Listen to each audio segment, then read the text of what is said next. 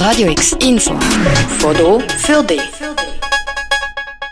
Der Bundesrat Alain Berset sei optimistisch gestimmt, hat er heute Nachmittag an einer Medienkonferenz gesagt und mitteilt, dass ab Montag weitere Lockerungsschritte anstehen. Euh, nous constatons, euh, et c'est très heureux, une évolution qui, euh, qui est bonne. La situation épidémiologique s'améliore. Euh, on n'est pas encore au bout du chemin, je crois qu'on le voit toutes et tous, mais les perspectives sont vraiment positives.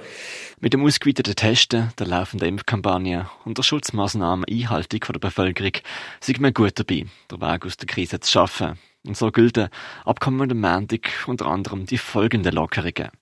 Privat dürfen sich neu bis zu 30 Personen in Innenräumen treffen, von bis zu 50. In Restaurants darf man wieder rein, zu viert an einem Tisch sitzen, von zu sechs an einem Tisch. Auch die Sperrstunde zwischen 11 Uhr und 6 Uhr morgen wird aufgehoben. Wer sich zwischen den Tisch bewegt, muss aber weiterhin eine Maske anhaben. Kontaktdaten müssen erhoben werden. An Konzerten und sonstigen Publikumsveranstaltungen in Innenräumen dürfen neu statt 50 100 Leute teilnehmen. Es darf wieder konsumiert werden, aber nur im Sitzen. Und Homeoffice-Pflicht wird in eine Empfehlung umgewandelt. Allerdings nur für Betriebe, die wöchentlich testen. Ja, ich glaube, bis jetzt hat die Strategie des Bundesrats, äh, um aus dieser Krise herauszukommen, äh, hat sich äh, bisher bewährt. Wir sind in der zweiten Phase der sogenannten Dreiphasenmodell des Bundesrates. Und äh, wenn es so weiter gut geht wie bis jetzt, wie wir alles das organisiert haben, auch mit der Bevölkerung, mit der Kantone, sind wir guter Hoffnung, dass wir wirklich in den nächsten Wochen, dann Monate, wenige Monate, wirklich eine sehr gute Entwicklung äh, ja, erzielen können.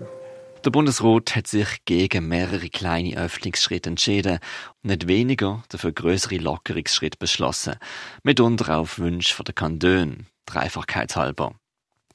Wie es um Festivals und das Konsumieren im Stau steht, hat der Journalistin, der Leiter vom Rechtsdienst vom BAG, der Michael Gerber, dann noch gefragt. Sie haben vorhin gesagt, dass man sitzen muss, wenn man etwas konsumiert an einer Veranstaltung. Ist es schon klar, dass das auch gelten wird ab Großveranstaltungen, die ja ab September dann wieder möglich sein sollen? Genau, ich kann das bestätigen. Aus heutiger Sicht ist es vorgesehen, dass wir einfach die Restaurant- und Gastronomieregeln weiterführen, auch für die Großveranstaltungen. Und hier auch diese Regel, dass einfach nur Sitzen konsumiert werden kann, auch heute noch vorsehen. Äh, es ist aber klar, dass einmal im Sommer beziehungsweise Anfang Juli oder dann spätestens im August auch diese Regeln hoffentlich fallen werden für die Gastronomiebetriebe im Allgemeinen. Und dann wird es auch zusätzliche Erleichterungen für die Großveranstaltungen geben können. Wir denken aber, dass dieses Element nicht matchentscheidend ist über die Durchführung einer Großveranstaltung zu entscheiden. Deshalb haben wir dort eine, eine gewisse Dynamik in die Regelung mit einbezogen. Wenn wir das also zu einem späteren Zeitpunkt noch genauer anschauen, hat der Bundesrat Alain Berset hinzugefügt. Die nächste Konsultierung über die nächsten Lockerungsschritte, darüber beratet der Bundesrat dann Mitte Juni. Und ich glaube, bis jetzt haben wir äh, gezeigt, dass ähm, ja, es hat nicht so schlecht funktioniert. Ich hoffe, ich hoffe schwer, dass es so weitergeht für, für den nächsten Monat und dass es wieder uns auch erlauben, äh, Ende, Ende Juni dann wieder mal einen großen Schritt zu tun. Für den Moment für Radio X, der Mirka Kempf. Also ich glaube, es ist ein Win-Win-Win. Es gewinnen die beiden Kantone und es gewinnt vor allem auch die Universität. Der Bildungsdirektor Basel-Stadt, der Konradin Kramer, heute Morgen.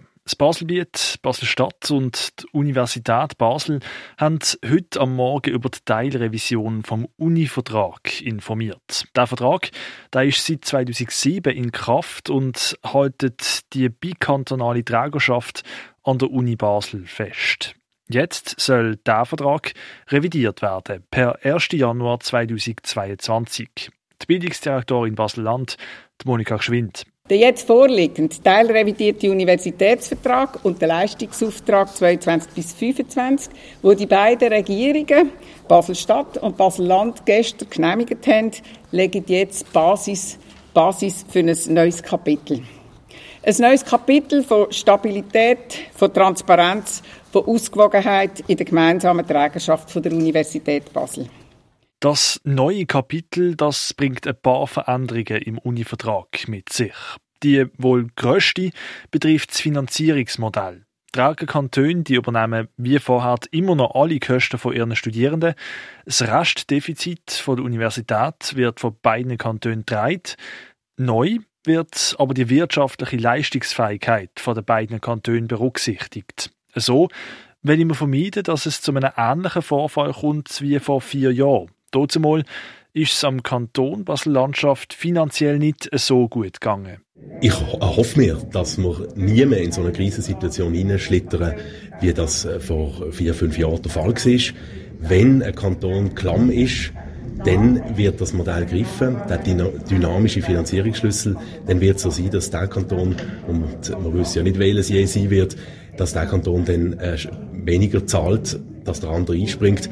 Das läuft aber nicht auf politischen Entscheid, sondern es läuft auf objektive Kennzahlen, was das Bundesamt für Statistik in Bern erhebt und uns liefert.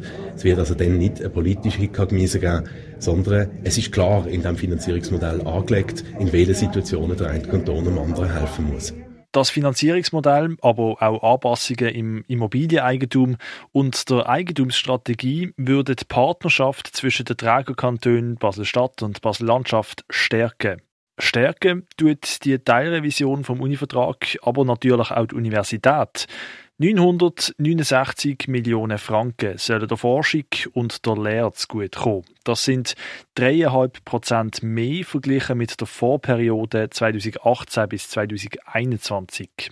Andrea Schankowicki, Rektorin an der Universität Basel, ist froh, dass die Verhandlungen jetzt vorbei sind. Nicht, weil sie schlimm war, sehr gute Zeit war, aber weil wir jetzt Bescheid haben von den Regierungen, beide abgesegnet, das, was wir miteinander besprochen haben, das soll Realität werden. Es muss jetzt noch im Parlament und ich hoffe, das Parlament stimmen, natürlich dort auch zustimmen.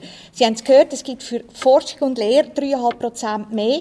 Sind wir sehr froh, denn ich muss immer sagen, wir sind in der Corona-Zeit. Das ist nicht selbstverständlich. Also ganz herzlichen Dank, dass ihr daran festgehalten habt. Und darum eben, wie es der Basler Bildungsdirektor am Anfang gesagt hat, eine Win-Win-Win-Situation für alle Beteiligten. Wenn das Parlament in der beiden Basel dieser Teilrevision vom Univertrag zustimmen, tritt die per 1. Januar 2022 in Kraft.